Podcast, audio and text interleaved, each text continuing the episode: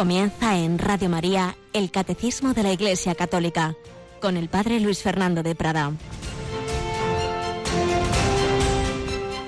Sean Jesús, María y José. Muy buenos días, muy querida familia de Radio María. Llegamos a este nuestro tercer día de catecismo en la semana. Como sabéis, martes, miércoles y jueves tenemos este ponernos a los pies del magisterio de la Iglesia que es Jesús, como María de Betania se ponía a sus pies, nosotros nos ponemos a, los pies de Jesús que nos habla a través de la Iglesia, porque el catecismo es esa síntesis que nos ofreció la Iglesia en el pontificado de Juan Pablo II de la Sagrada Escritura, de la tradición, de los santos, de los concilios, de, de, tantos documentos y todo ello, pues como sabemos y creemos, inspirado, movido por el Espíritu Santo. Quien a vosotros escucha, a mí me escucha dijo Jesús.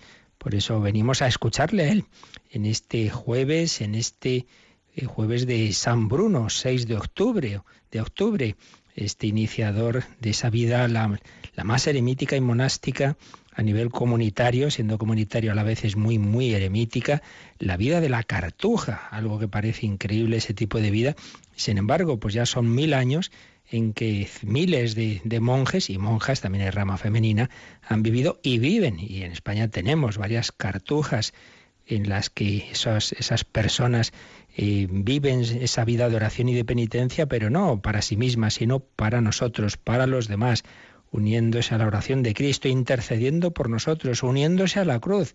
Está en pie la cruz mientras el mundo se tambalea, dice el lema de la cartuja. Pues pedimos la intercesión de San Bruno en este jueves que es víspera de primer viernes de mes. Tenemos a Mónica Martínez. Buenos días, Mónica. Muy buenos días, padre. ¿Cómo terminamos los, las vísperas de los primeros viernes? Antes lo has recordado, pero vamos a decirlo otra vez. Pues celebrando la hora santa. Claro que sí, como pidió el Señor a Santa Margarita María, la última hora del jueves vamos a estar ante el Santísimo Sacramento expuesto en nuestra capillita, la que como es capillita pequeñita no podemos invitar a los oyentes, pero así a que se unan a nosotros a través de las ondas y de internet. Son muchas las personas que me encuentro y me dicen, uy, cuando es la hora santa pongo el ordenador, pongo internet y me meto ahí en la capilla, estoy haciendo la oración ahí, viendo el Santísimo que exponen en la capilla, pues como si estuvieran, como si estuvieran en la capilla. Y ahí a los pies del Señor pondremos esas intenciones que nos habéis ido mandando hasta ayer. Hoy ya es tarde porque es que luego no nos da la vida para poner todo ordenadito y esas intenciones, lo cual no quita que el Señor las sabe también, por supuesto, pero todos los que habéis llamado o escrito hasta ayer, pues además de, que lo sepa el Señor, van a estar ahí en, en esos folios donde vamos copiando todos esos correos y esas llamadas, las vamos poniendo ahí a los pies del Señor. Y Mónica, antes has dicho la programación, pero como estamos en esta primera semana de programación nueva de curso, vamos a resaltar las dos novedades que hay los jueves, ¿verdad? antes has dicho que a las doce y media hay un programa con un título curioso, Tu cura en las ondas. ¿Quién es ese cura en las ondas? Así es, pues un conocido de la casa ya, el padre Iñigo Ugalde, que antes dirigía el compendio del catecismo, nos echaba de menos y nosotros a él y nuestros oyentes también, y ha vuelto y con un programa pues de con un título tan sugerente como yo creo que lo hará el contenido tu cura en las ondas. Para que nos explique pues la fe, la vida cristiana, pero para que también puedan llamar quien lo desee cuando ya se abran las líneas, pues para cualquier consulta, porque la idea del programa es llevar, llevar esa fe y esa vida cristiana, llevarla a la vida ordinaria, como él lo sabe hacer muy bien. Padre Íñigo comentó el compendio del catecismo durante dos años y medio, si no recuerdo mal, pero un cambio de destino, unas circunstancias apostólicas, pues le sugirieron, le aconsejaron descansar un tiempo en la radio, como nos ha pasado este año con varios voluntarios, que, que es lógico, es muchas veces muy mucho trabajo el que uno tiene y encima pues un programa en la radio semanal o diario, pues es mucho compromiso, pidió ese descanso, pero una vez que ya se ha organizado, reorganizado en su nuevo destino, pues otra vez está disponible y hemos podido pues pues reintegrarle a nuestra parrilla. Doce y media, hoy, cada 15 días los jueves, el padre Iñigo Ugalde, con lo cual lo que teníamos los jueves a las doce y media, ojos para ver, un programa magnífico, lo hemos trasladado a los martes, porque el padre Íñigo solo podía hacerlo, dado que quiere tener llamadas, para hacerlo en directo solo estaba disponible los jueves por la mañana, los demás días tiene clases u otros compromisos. Y luego este año también tenemos nuevos equipos del programa infantil de la casa, La Hora Feliz y hoy un equipo desde Toledo, Mónica. Así es, eh, va a ser un matrimonio, Graciela Linares y Fernando Uceta, el que va a dirigir este, este programa. Con sus hijos, sus sobrinos, yo ya he visto las he oído las pruebas y la verdad es que muy, muy, simpático, muy bueno este programa. Yo creo que vamos a aprender mucho porque además va a ser un iniciarnos a la oración con, niños que desde pequeños están orando en la línea del MEG, del momento eucarístico juvenil, la oración, la Eucaristía, el sacrificio, el amor al corazón de Jesús y de María. Yo creo que nos vale la pena también a los, a los mayores ponernos ahí a aprender. ¿eh? Nos va a venir bien, sin duda. A todos nos va a venir muy bien. Y luego, como decíamos, terminaremos el día con la hora santa. Así que un día muy completo que encomendamos a San Bruno, el gran contemplativo, que nos ayude a que nuestra oración, nuestra contemplación sea fuente de caridad, hacer el bien a los demás. Este día que estamos iniciando, que no termine sin haber hecho más feliz a alguien, sin haber alegrado a los que tienes a tu alrededor, sin haber encendido una luz en la oscuridad, sin haber llevado esperanza donde hay desánimo, donde hay tristeza, llevar alegría.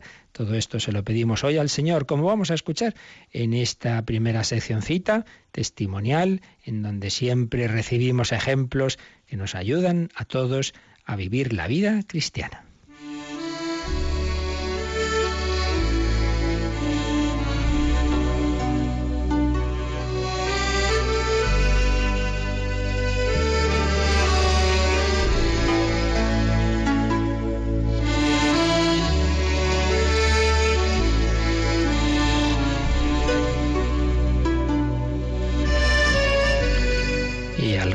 De los años y de que ya falleciera el padre José Julio Martínez, sin embargo, seguimos aprovechándonos de los cientos y miles de artículos que él escribía, transmitiendo historias de gente buena. De hecho, ese programa de Radio María hay mucha gente buena tomó el título de una de esas recopilaciones de artículos del padre José Julio. Hay mucha gente buena. Si ayer oíamos una historia muy profunda y muy bella, pero con un gran componente de sufrimiento y dramatismo. Hoy simplemente vamos a resumir un, artículo que él publicaba recogiendo a su vez una entrevista que en Argentina un periodista había hecho a una madre de familia muy numerosa.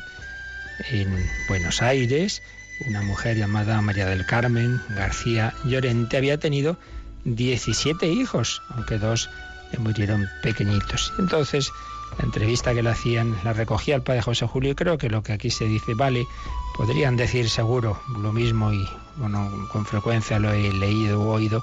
Vosotros, padres y madres de familias numerosas, que aparentemente uno dice, madre mía, qué lío, y luego son familias muy felices. Por eso digo lo que vamos a oír ahora, pues creo que puede servir a otros. Y bueno, pues como un ánimo, una exhortación a esa confianza en Dios de los padres cristianos. Luego el Señor a uno les dará o pocos hijos, muchos o ninguno a veces también. Eso en la providencia está. Pero el abrirse, el abrirse con confianza, aplicar la confianza en la providencia a esa vocación paterna es sumamente importante. Bueno, pues el periodista le preguntaba a esta mujer, bueno, esto es heroico y tal. Y esta María del Carmen, esta mujer, esta madre argentina, cristiana, respondía, Haber tenido 17 hijos ha sido para mí no una proeza, como usted insinúa, sino mi vocación. Siempre me atraía la ilusión de tener muchos hijos, compartida con Horacio, mi marido, ya desde que éramos novios. No diré que es un camino fácil. Requiere entrega de sí mismo, muchos sacrificios, renuncia a cosas agradables como viajes, vestidos, coche nuevo, pero todo esto queda ampliamente compensado con las alegrías que dan los hijos aunque os parezcan pequeñas. Sus risas, la gracia nueva que hizo el chiquitín, el esfuerzo del mayor por mejorar, el postre que preparó una de las niñas, el regalo de una flor. Tengo organizada la compra de los productos alimenticios y que la ropa la hereden unos de otros según van creciendo. El problema son los zapatos, que no se pueden heredar fácilmente. En la costura me ayuda una señora y hago que todos los hijos colaboren en los quehaceres domésticos y que los mayores atiendan a los más pequeños. Cuento también con la valiosa ayuda de dos hermanas de 19 y 22 años. hace mucho tiempo que viven con nosotros y son como de la familia.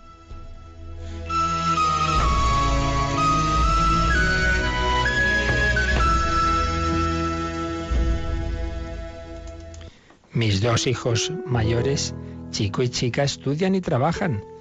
Tengo nueve en edad escolar, con lo cual en mi vida diaria hay de todo, peleas a granel, aunque eso sí, los hermanos se quieren mucho, amigos que vienen y van, y que es norma sabida por todos, deben ser atendidos por el mismo que los invitó a venir, fijarme si dan el tiempo debido a los deberes escolares, dosificar los programas a cada chico para que se sienta importante y sepa que todo lo suyo repercute en la familia, inspirarle confianza en su madre para aconsejarle mejor, acompañar a mi marido todo lo que puedo, asistir a las reuniones convocadas por el colegio, y con todo eso falta de sueño y, por qué no decirlo, también cansancio. Sin embargo, he aprendido a simplificar mucho las cosas y a dejar de lado las triviales. Educo a mis hijos para que sepan usar de su libertad con sentido de responsabilidad, para que puedan manejarse solos. Por esto la proyección social de cuanto una madre hace en su casa es enorme, la que vive con generosidad su vida familiar, la que considera que el matrimonio unido es la base de la familia y que su fin principal es tener hijos para educarlos y formarlos cristianamente, esa mujer influirá muy benéficamente en su ambiente, entre sus amigos, entre sus familiares. A las madres, sobre todo a las jóvenes, yo les diría que no tengan miedo a tener hijos, no solo porque compensan sobradamente la dedicación que exigen, sino porque formar una familia grande y buena es preparar buenos ciudadanos para una patria que los necesita ahora más que nunca. Y añadiré a las madres cristianas que fomentan una gran confianza en la Virgen María y que de ella aprendan fidelidad, amor, entrega completa a los cuidados de la familia y de la casa.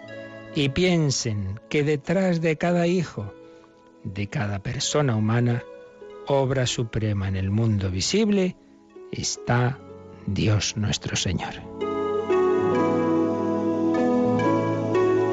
Pues es verdad, a veces se piensa uno que tal trabajo, tal otro, pero si no hay trabajo más importante y grande que educar a una persona, no hay nada comparable, mucho más importante que esta obra, que esta otra, que esta labor material, que ese construir un edificio es colaborar a construir, por así decir, una persona humana que además no solo la educamos para esta vida y para esta sociedad, sino para que llegue un día al cielo. ¿Qué hay más grande? Terminaba esta entrevista eh, con el comentario de la persona que le había enviado al padre José Julio este artículo, esta entrevista a esta mujer, y le decía lo siguiente. Hay algo que no aparece en el periódico. Los tres hijos mayores de don Horacio y doña María del Carmen se han entregado a Dios en la vida consagrada. Las vocaciones religiosas y sacerdotales frecuentemente florecen en las familias numerosas y por supuesto piadosas, y es un rasgo en el que resalta la gran fe cristiana de los padres, porque cuando esos hijos podrían empezar a ayudarlos económicamente, los han dejado marchar siguiendo su llamamiento divino y no son ricos en absoluto. Él es un funcionario que con dos o tres hijos entonces sí podría vivir muy cómodamente, pero con ese familión tiene que hacer verdaderos milagros para mantener a todos. Pero cuando hay fe y caridad, los milagros se hacen. Pues pidamos a la Virgen María, a San José, por todas las familias cristianas, porque vivan con fe, con confianza en Dios y luego ya pues lo que el Señor en su providencia vea mejor a cada uno, que lo vivan en ese espíritu alegre como el de esta familia cuyo testimonio al cabo de los años hoy hemos recordado.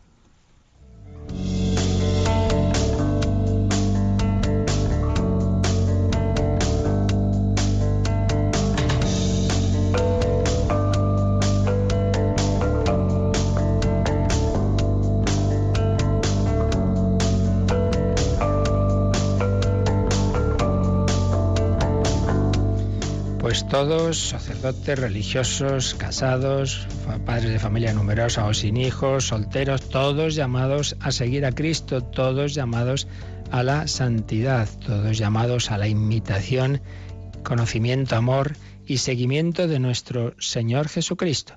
Por eso el centro de la fe cristiana, de la vida cristiana, es Jesucristo. Por eso el centro de esta primera parte del catecismo es esa, esa parte del credo que nos va sintetizando los misterios de la vida de Cristo. Vimos ya los misterios de la vida oculta, de la infancia, de la vida oculta, de la vida pública, y estamos entrando ya en la pasión.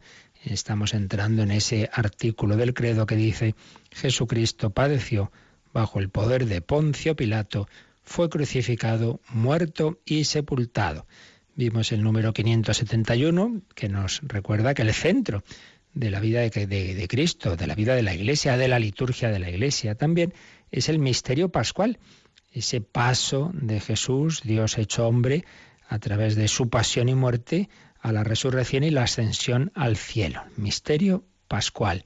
Vimos ayer que los acontecimientos de la pasión, aunque en una lectura, digamos, humana, superficial, pues uno diría, bueno, pues fue por esto, fue porque le traicionó Judas, fue porque le tenían manía a estos otros, fue porque porque Pilato se hizo esto, lo demás allá, sí, eso es verdad, pero es una lectura, digamos, de una primera eh, capa de la realidad, la capa honda, es un designio divino en el que, de manera misteriosa que supera nuestra capacidad de comprensión, por un lado, Dios realiza su plan, en su providencia tiene ese plan de salvarnos a través de la pasión, muerte y resurrección del Hijo Eterno hecho carne, pero por otro lado lo hace contando con las acciones libres de los hombres. Nadie estaba obligado, todo lo contrario.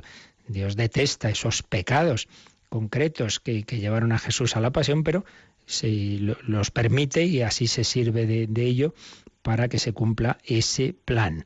Y decíamos que no, no fue así casual, ¿no? Pues ah, mira, es que han coincidido una serie de circunstancias y mira, pues ocurrió que cogieron a Jesús y lo mataron. No, no, no.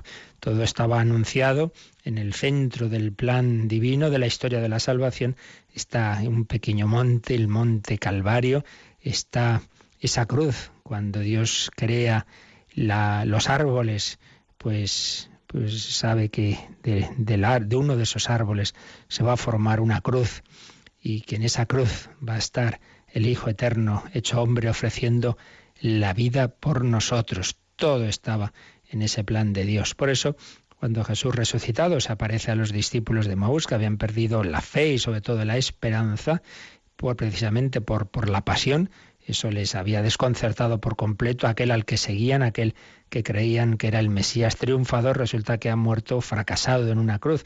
Y sin embargo, ese misterioso personaje que es Jesús, al que aún no han reconocido, les dirá, pero no era necesario que el Mesías padeciera eso para entrar así en su gloria. Eso que a vosotros os ha escandalizado, pero si es que era el camino, pero si estaba anunciado, pero no habéis leído el capítulo 53 de Isaías.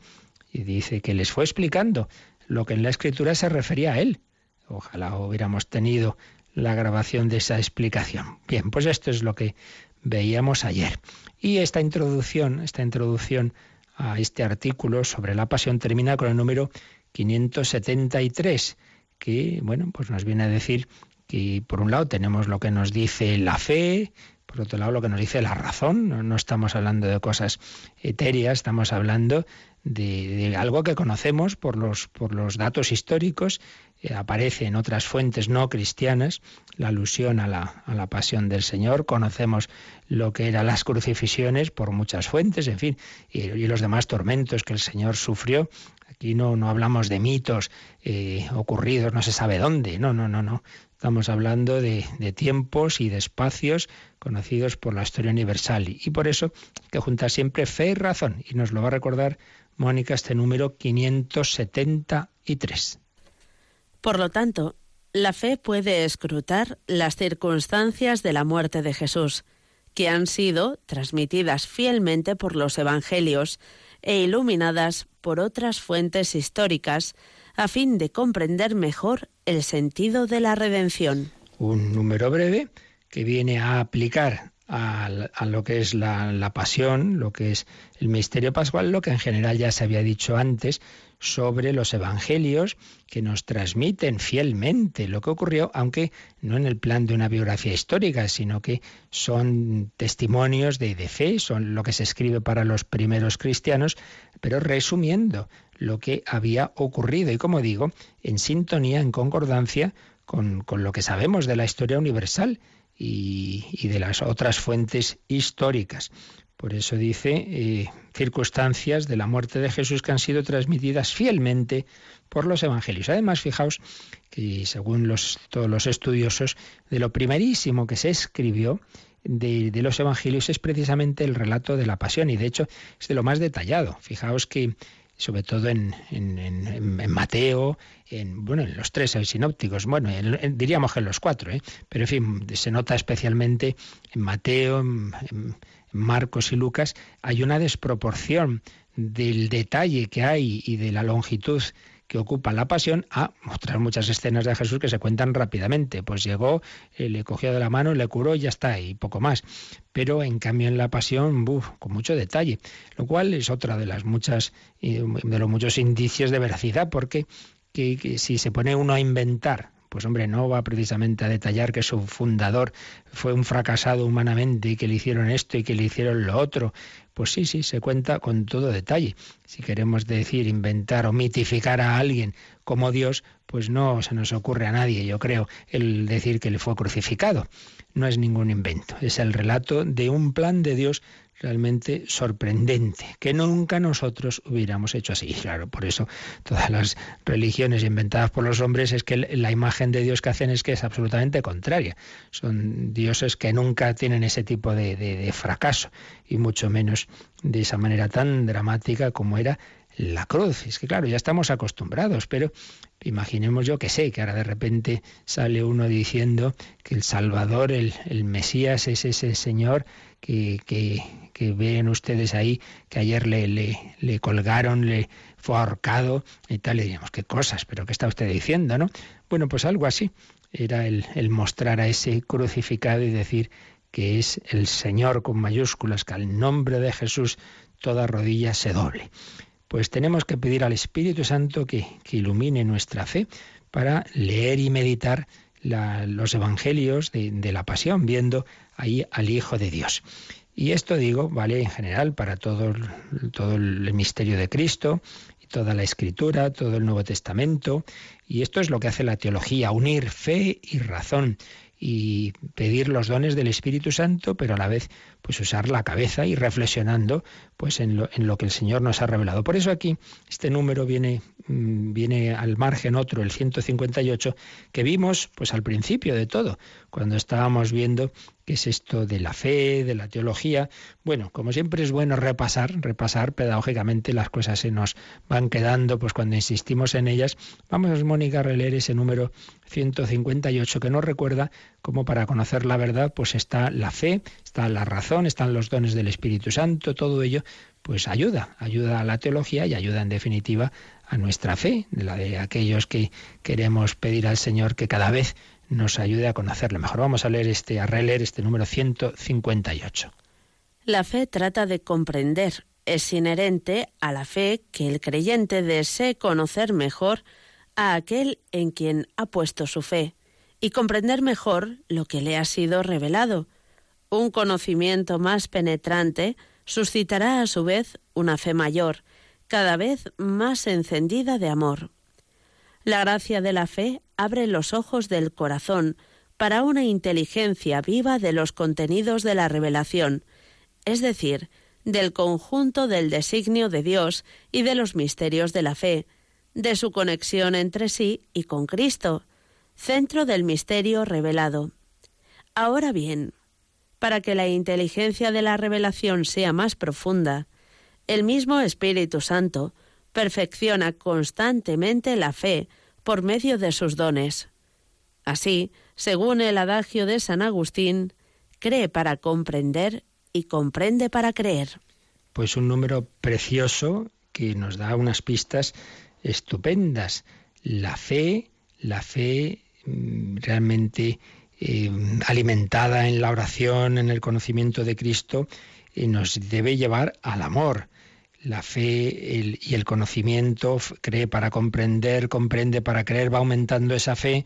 Al aumentar la fe, pues dice que también eh, el, el, amor estará cada vez más encendido y la gracia de la fe abrirá lo que San Pablo llama en Efesios 1.18 los ojos del corazón. El corazón va conociendo cada vez más a esa persona, a ese Jesucristo, a ese Hijo de Dios, según vamos viendo lo que ha hecho por mí, que el Señor fue flagelado, que el Señor fue coronado de espinas. Oye, que no es un cualquiera, que es el Señor de los señores y que ha hecho eso por ti. Por eso la verdadera teología, han dicho grandes teólogos, debe ser teología arrodillada. Uno no puede estar estudiando estas cosas como quien estudia la teoría de la relatividad. Hombre, que estás estudiando lo que Dios ha hecho por ti y por mí. El Dios crucificado, el Dios enamorado de cada uno de nosotros y quiere suscitar nuestro amor, pero no es un amor ciego, no es ese enamoramiento loco de esa adolescente que se va con el primero que toca su corazón, sino que tenemos que usar la cabeza. Y por eso vemos que todo esto no son locuras, que dentro de la locura del amor de Dios, eso sí, pero que es sumamente razonable, que no estamos yéndonos detrás de un iluminado, sino de alguien que mostró que podía pedirnos la entrega de la vida porque es nuestro creador, porque es nuestro Dios, porque hizo esos milagros, incluyendo esa resurrección de Lázaro, gran último milagro antes precisamente de su pasión y de su propia resurrección. También se nos ha dicho en este número que ayuda a la teología y a la reflexión de la fe el relacionar unos misterios con otros, el relacionar unas partes de la Biblia con otras, porque el centro de todo es Jesucristo en, el misterio de Cristo cobran todo su sentido esas primeras páginas de la Biblia, desde el Génesis. Creó Dios el hombre a su imagen y semejanza. ¿Cuál es la perfecta imagen y semejanza de Dios en el hombre? Cristo. El modelo, realmente, no es que primero Dios creó a Adán y luego a Cristo, sí, cronológicamente sí, pero la intención es, primero es Cristo. O sea, el verdadero modelo del hombre es Cristo. Y a imagen de Cristo se crea luego Adán el, modelo, la imagen visible del Dios invisible, que dirá San Pablo, es ese hombre Cristo Jesús. Entonces, si quieres saber cómo debe ser el hombre, mira a Cristo. Por eso Cristo revela al hombre al propio hombre, decía el Vaticano II en Gaudium Spes 22 y repetía miles de veces Juan Pablo II. Incluso es muy probable que como él estaba en la comisión redactora de ese documento, la frase viniera del entonces arzobispo de Cracovia, Karol Wojtyła. Cristo revela al hombre al propio hombre no solo para conocer a Dios hay que mirar a Cristo y entonces Cristo nos revela cómo es Dios, quien me ha visto a mí ha visto al Padre, sino también para conocer al hombre. ¿Qué es el hombre? ¿Cómo debe ser el hombre? Mira a Cristo. Por eso cuando Pilato saca a Jesús al, a ese balcón del pretorio y dice, se homo, he aquí al hombre, sin darse cuenta estaba hablando en realidad sin, con toda inconsciencia de ello, en nombre de Dios, estaba diciéndole a la humanidad, mira, este es el hombre, este es el verdadero hombre, ¿Quieres saber cómo ser hombre? Pues sea un hombre capaz de sufrir por los demás, un hombre que ame. Bien, pues esta es la introducción eh, que nos hace el catecismo a esta ir entrando en los misterios de, la pasión, de la, del misterio pascual de Jesucristo. Vamos a agradecer al Señor que, que nos da esa fe, que nos quiere encender cada vez más el amor. Vamos a pedir que miremos siempre con esa actitud de fe los misterios de la pasión, que los meditemos y que nos sea provechoso lo que vamos a ir viendo en estos próximos días en el catecismo sobre estos textos fundamentales, la, la parte final de todos los evangelios. Habiendo Jesús amado a los suyos que estaban en el mundo, los amó hasta el extremo. Pues adoremos a ese Jesús que está en la cruz, pero que es el Señor, el que tiene el nombre sobre todo nombre.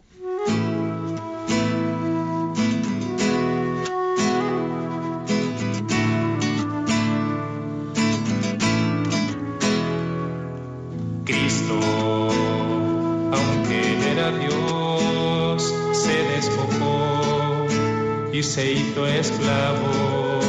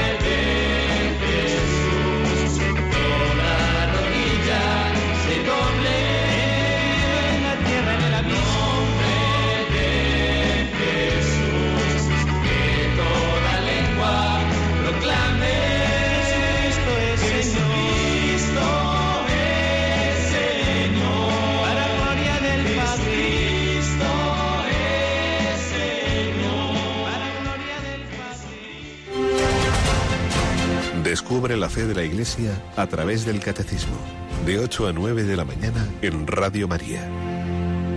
Jesucristo es Señor, pero el poder del Señor, de nuestro Dios, no es el poder que los hombres imaginamos, un Dios despótico, sino un poder al servicio del amor, que quiere ser Rey conquistando nuestros corazones desde la cruz. Rey coronado de espinas, Rey en el trono de la cruz, y yo cuando fuere elevado sobre la tierra atraeré a todos hacia mí. Quiere atraernos, quiere conquistarnos por amor. Pues vamos a entrar Vamos a entrar ya en los párrafos que nos van hablando de la pasión, pero todavía hay otra parte introductoria que nos va a hablar de la relación entre Jesús y su pueblo. Él es judío, Jesús e Israel, porque esto lamentablemente en la historia, pues muchas veces sabemos ha habido esa, esa enemistad entre el, entre el judaísmo y el cristianismo que llevamos mucho tiempo intentando superar, pero es verdad que hay esas heridas.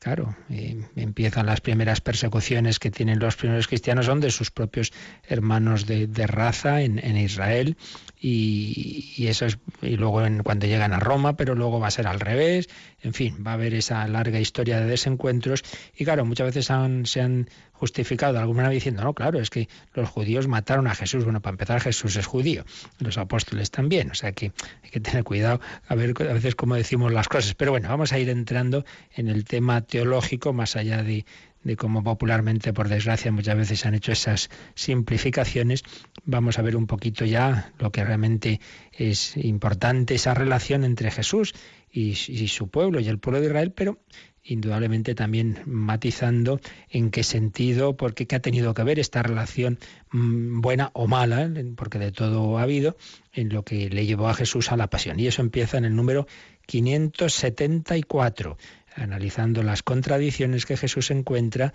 dentro de, de, su propio pueblo. Pues vamos a leer este número, Mónica, el 574, que es el primero del párrafo Jesús e Israel. Desde los comienzos del ministerio público de Jesús, fariseos y partidarios de Herodes, junto con sacerdotes y escribas, se pusieron de acuerdo para perderle. Por algunas de sus obras, expulsión de los demonios, perdón de los pecados, curaciones en sábado, interpretación original de los preceptos de pureza de la ley, familiaridad con los publicanos y los pecadores públicos, Jesús apareció a algunos malintencionados sospechoso de posesión diabólica.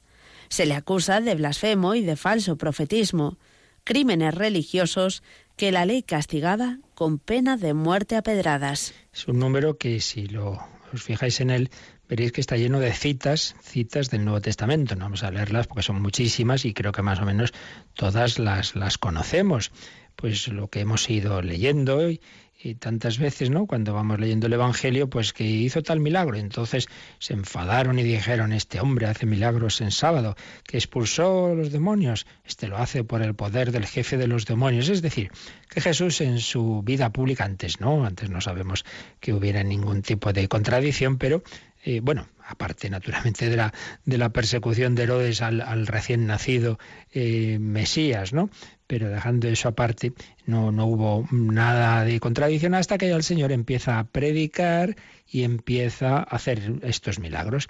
Entonces se suscita ya la contradicción. Bueno, primero repito que se suscita contradicción en parte de los que le escuchan, porque claro, otra parte, los que le seguían también eran del pueblo judío.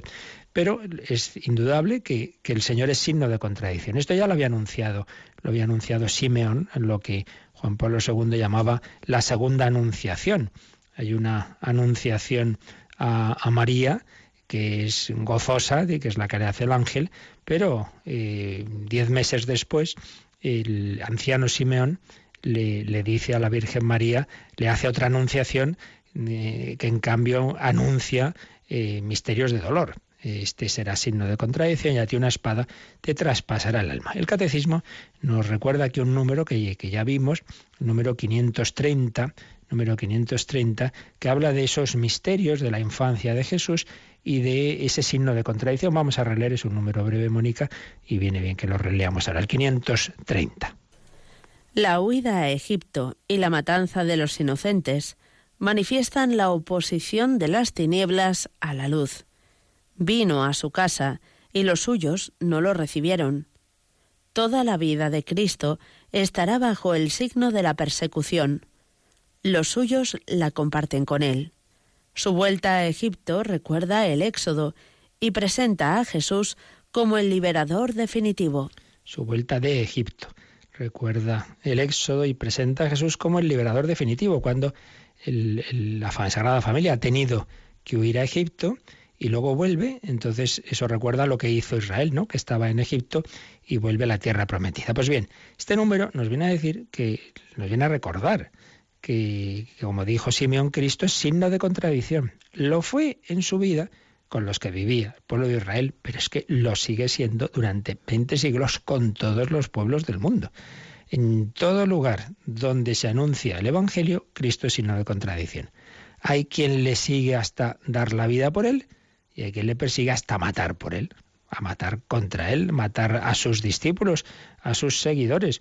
Por eso mm, dice aquí el, el catecismo, los suyos, los que siguen a Cristo, comparten con él ese signo de la persecución. Si a mí me han perseguido, también a vosotros os perseguirán. Y esto está ya anunciado no por Simeón, sino en el prólogo del Evangelio de San Juan, cuando está hablando del Verbo eterno que se hace carne, dice, vino a los suyos, vino a su casa y los suyos no lo recibieron. Eso ocurre pues simbólicamente porque no hay posada para él al nacer en Belén, pero es que va a ocurrir en su vida muchas veces cuando va hacia Jerusalén y no le reciben en una aldea de Samaria precisamente porque iba a Jerusalén. Pero repito que lo que ocurre, lo que ocurrió en su vida, en donde estaba, en Israel, pues sigue ocurriendo hoy día. Y también cuando rechazamos a alguien, a un pobre, a un perseguido, a un refugiado, a lo que a, a estos hicisteis, a mí me lo hicisteis. La oposición a Cristo es algo que va más allá de un pueblo o de una época. Es algo que atraviesa la historia. ¿Por qué? Porque el ser humano, en su libertad, llamado a abrir su corazón a Dios y a los hijos de Dios, pues sin embargo tiene siempre esa, esa lucha interna entre abrirme y entregarme y dar mi vida y ponerla al servicio de Dios y de los demás, o, hacer de mí mismo mi propio ídolo, mi propio Dios, y entonces todo lo demás en función mía. Entonces llevamos todos esa lucha dentro, esa contradicción. Y si viene alguien que me pide ponerle por delante de todo, Claro, eso me pone en crisis, porque entonces ya cuestiona mi vida cómoda y mi vida aquí de rey y señor, porque no puede haber dos dioses. Esa frase que aparece en una obra de Nietzsche. No puede haber Dios, porque si lo hubiera yo no sería Dios. Toma, claro, está, está bien, muy humilde el Señor. No puede haber Dios porque entonces eh, yo no soy ya aquí el que manda. Hay otro por encima mío. Ese es el verdadero problema. Entonces eso es lo que genera la contradicción, que fue de una forma en la vida de Cristo, pero sigue siendo de una forma o de otra, siempre se buscan razones. No, es que esos sacerdotes, claro, es que se metían en política y por eso, por eso hubo que matarles. No, no, es que porque fueran cristianos. Y siempre se intenta justificar, es que hicieron esto, el otro, y nuestro Señor Jesucristo, ¿qué hizo? ¿Qué hizo de mal? Siempre al final es odio a la fe, es odio a que haya alguien, alguien que, que se me pone en el centro de mi vida. Y si encima me ama, pues todavía peor porque, porque claro, eso me- quedo yo mal, ¿verdad? Una persona que, que ha dado la vida por mí y yo no quiero ni, ni, ni, escucharle, quedo yo mal. Entonces me molesta que haya alguien así. Entonces tengo que buscar interpretaciones. No, pues vendrá del demonio. O serán pues chaladuras o vete tú a saber qué. Por eso dice este número 574 que Jesús apareció a algunos malintencionados sospechoso de posesión diabólica.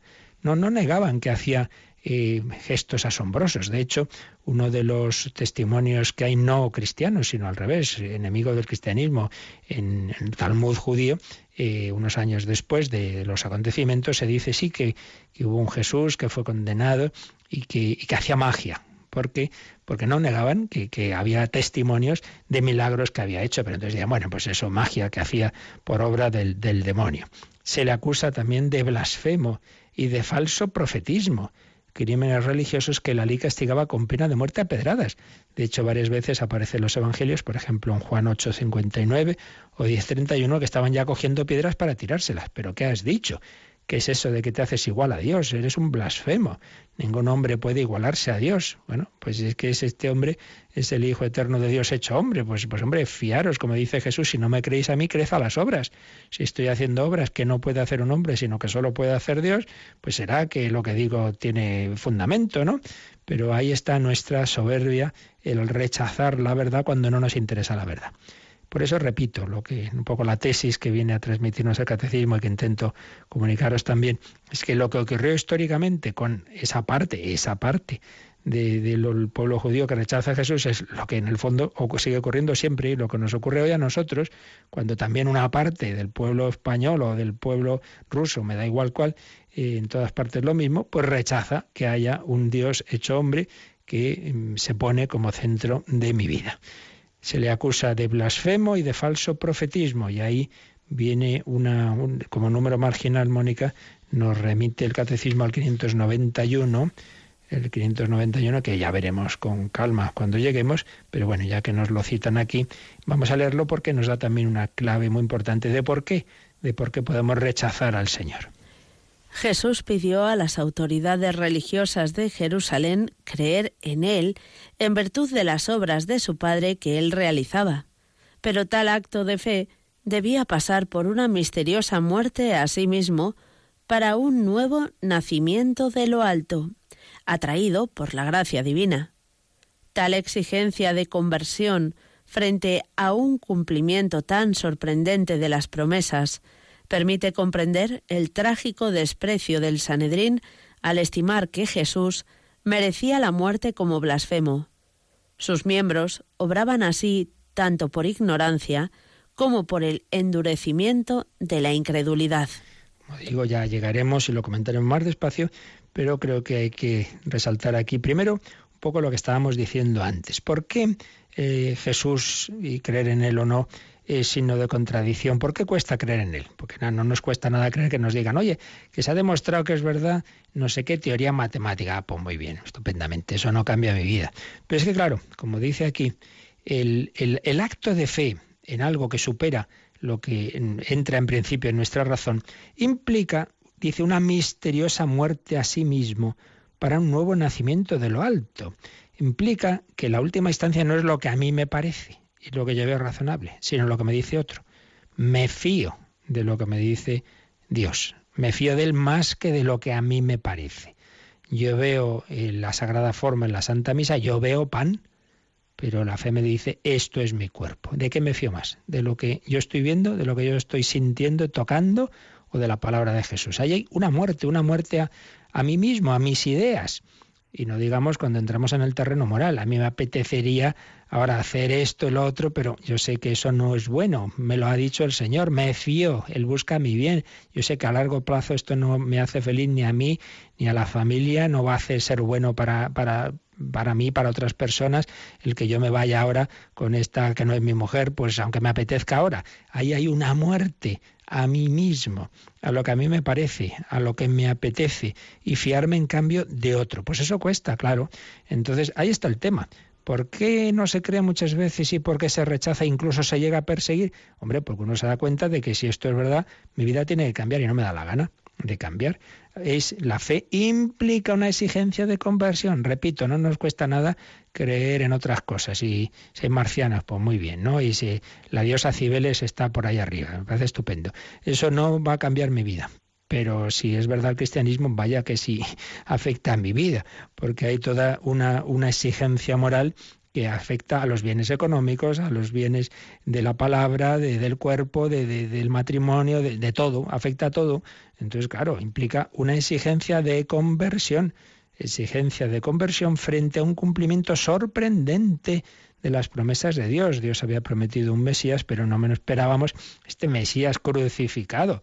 Entonces dice, segunda idea de este número 591, que eso permite comprender el trágico desprecio del Sanedrín al afirmar que Jesús merecía la muerte como blasfemo. No nos habían convertido a creer en lo que él decía, entonces claro, les parece, les parece un impostor, un blasfemo. ¿Qué culpabilidad tenían? Pues dice este, acaba este número 591, que hay dos, digamos, dos interpretaciones en el propio Nuevo Testamento. Por un lado dice sus miembros obraban por ignorancia. El propio Jesús dirá en la cruz, no saben lo que hacen. San Pedro dirá en su, me parece que es el primer discurso en Pentecostés, vuestras autoridades no sabían, tampoco obraban por ignorancia. Pero también se habla de endurecimiento. Es decir, que cada uno Dios sabrá que la parte de culpa, esto, esto son cosas que solo Dios sabe, igualmente en nuestra vida, ¿no? Cuando uno hace algo que está mal, ¿qué responsabilidad subjetiva tiene? Solo Dios lo sabe. Por eso no juzguéis y no seréis juzgados. Bueno, pues esto es lo que nos viene a decir el número 574. Y como está muy unido al anterior, aunque quizá el próximo día ya lo tendremos que comentar más, pero bueno, vamos a terminar leyendo el siguiente, el 575, porque, como digo, lo que hace es desarrollar un poquito más estas ideas del número anterior. 575 que viene en letra un poco más pequeña, precisamente pues porque es una ampliación de lo que ya ha explicado el catecismo.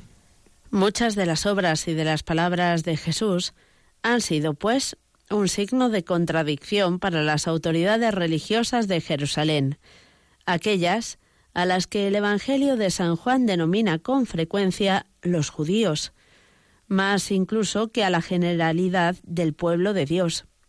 Ciertamente, sus relaciones con los fariseos no fueron solamente polémicas, fueron unos fariseos los que le previnieron del peligro que corría. Jesús alaba a alguno de ellos como al escriba de Marcos en el capítulo 12, versículo 34, y come varias veces en casa de fariseos. Jesús confirma doctrinas sostenidas por esta élite religiosa del pueblo de Dios, la resurrección de los muertos, las formas de piedad, limosna, ayuno y oración, y la costumbre de dirigirse a Dios como Padre, carácter central del mandamiento del amor a Dios y al prójimo. Es decir, que en este número, pues Jesús, eh, perdón, el catecismo nos dice que, que, muchas de esas obras y palabras de Jesús fueron signo de contradicción para las autoridades, por lo menos las principales religiosas de Jerusalén, dice aquellas a las que el Evangelio de San Juan denomina los judíos.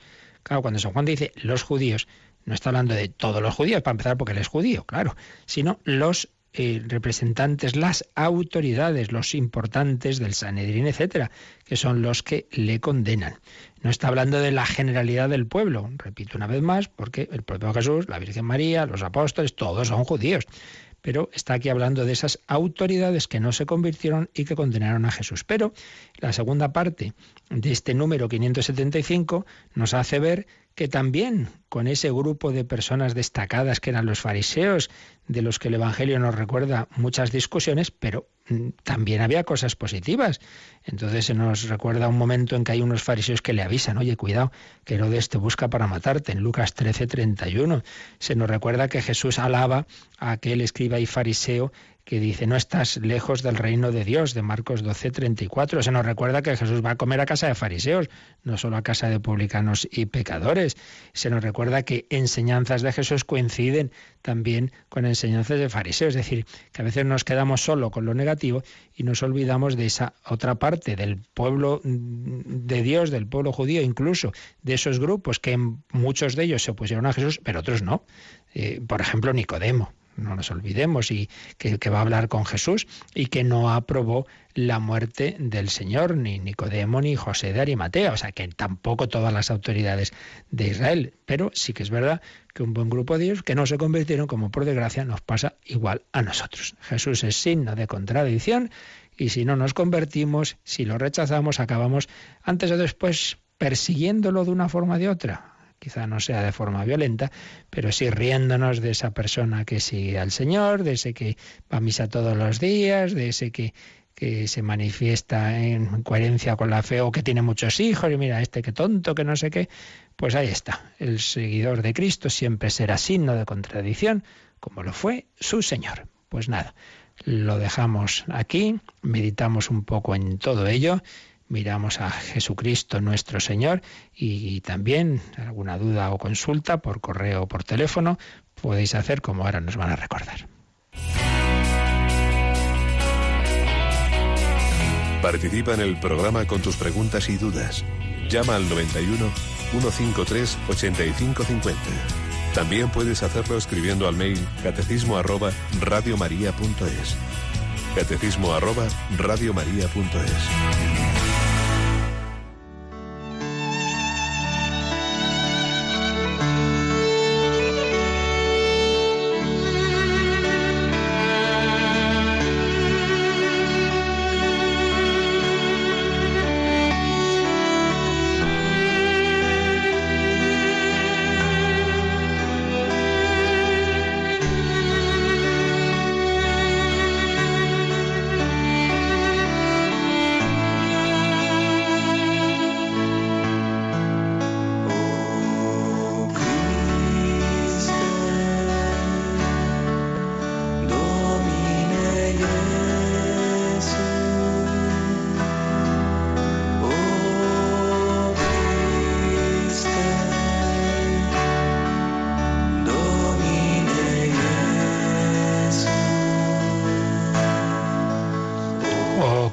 Christe Domine Jesu, oh Jesucristo, oh Señor Jesús, nuestro Salvador. Teníamos ya aquí correos que han ido llegando. Antar nos dice, escucho su programa todas las mañanas, agradezco mucho la labor que llevan a cabo. Tengo una duda acerca del libro del Levítico, dado que es muy difícil de interpretar y únicamente judío. ¿Hasta qué punto es aceptable saltárselo y pasar del éxodo a números en el Pentateuco, tal y como en algunas corriente suele pasar. Bueno, vamos a ver. Primero tenemos que dejar claro, ya lo hicimos en su momento, que todos, todos, todos los libros de la Biblia y del, por tanto del Antiguo Testamento, la Iglesia los considera inspirados, palabra de Dios, como decimos al leerlos. Por tanto, la Iglesia como tal no prescinde de ninguno. Eso fue una corriente que hubo en algún momento de un tal Marción que decía, no, no, lo nuestro, el Nuevo Testamento, el Antiguo lo dejamos. E incluso como si hubiera dos dioses, ¿no? El Dios malo del Antiguo Testamento, el Dios bueno del Nuevo. Entonces, eso son barbaridades de no entender que hay un único Dios que se va revelando progresivamente, eso sí, y que obviamente el, lo fundamental está al final, la, la, plenitud de las revelaciones en Cristo y por tanto es el Nuevo Testamento y desde el Nuevo hay que interpretar el Antiguo. Pero eso no quiere decir que podamos prescindir de él. Por tanto, primera respuesta que le hago a nuestro amigo Antar es que la Iglesia como tal no prescinde, no puede prescindir de ningún, de ningún libro, aunque nos pueda parecer, bueno, esto ya no nos vale a nosotros, no, no, todo tiene su sentido y claro, los que lo estudian a fondo pues ven que cosas que del Nuevo Testamento las entendemos mejor desde ahí, porque ese libro del Levítico nos habla del sacerdocio, de los sacrificios, todo eso se entiende cuando uno lee la carta a los hebreos, por ejemplo, pues tiene ese trasfondo ¿no? del libro del Levítico. Ahora bien, eso no quiere decir que cada persona individual tenga que decir, ah, pues como todo es palabra de Dios, tengo que meditar toda la Biblia, así que a la paciencia,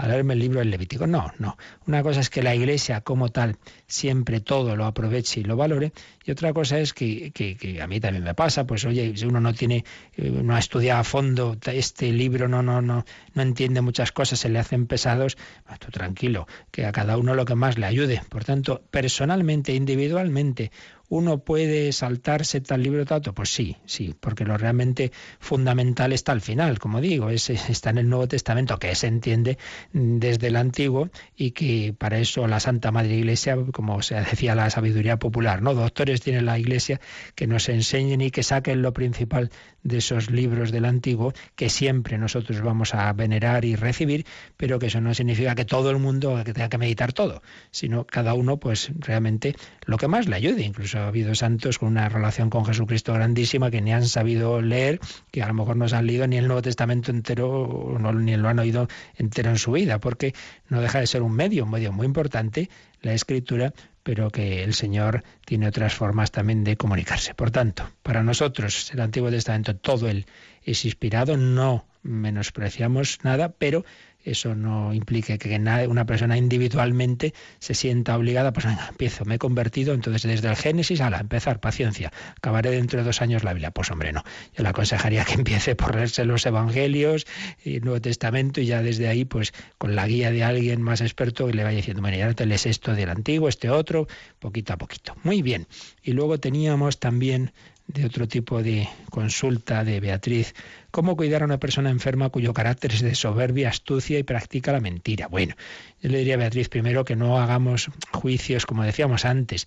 Una persona externamente puede aparecer eso, soberbia, astuta, no sé qué, pero ¿realmente por dentro es eso o es uno, en fin, un servidor ha visto y lo ha visto cerca también en enfermos cercanos, familiares, pues como cuando uno se hace mayor la cabeza pues no rige como regía y, dice y hace cosas que uno le, le, ponen nervioso y le indigna y uno dice, pero, pero pobre, si, si no sabe lo que hace. Primero eso, no juzgar. Pero segundo, aunque fuera así, aunque una persona pues, pues llega esa, eh, la enfermedad agudiza, digamos, los defectos morales que ya tenía. Bueno, pues también a Jesús le están crucificando y dice, Padre, perdónales porque no saben lo que hacen, reza por ellos y dice, si solo saludáis a los que os saludan, qué mérito tenéis y tenéis que amar a los enemigos.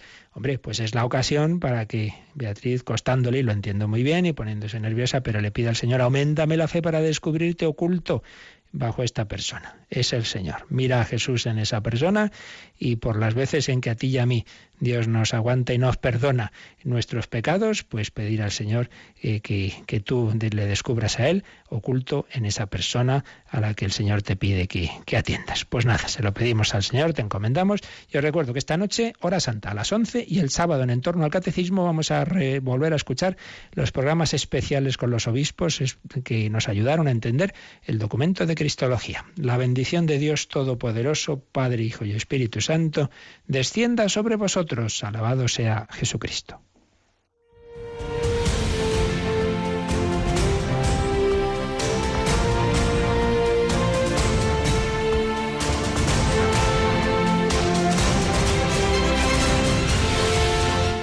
Han escuchado en Radio María el Catecismo de la Iglesia Católica. Un programa dirigido por el Padre Luis Fernando de Prada.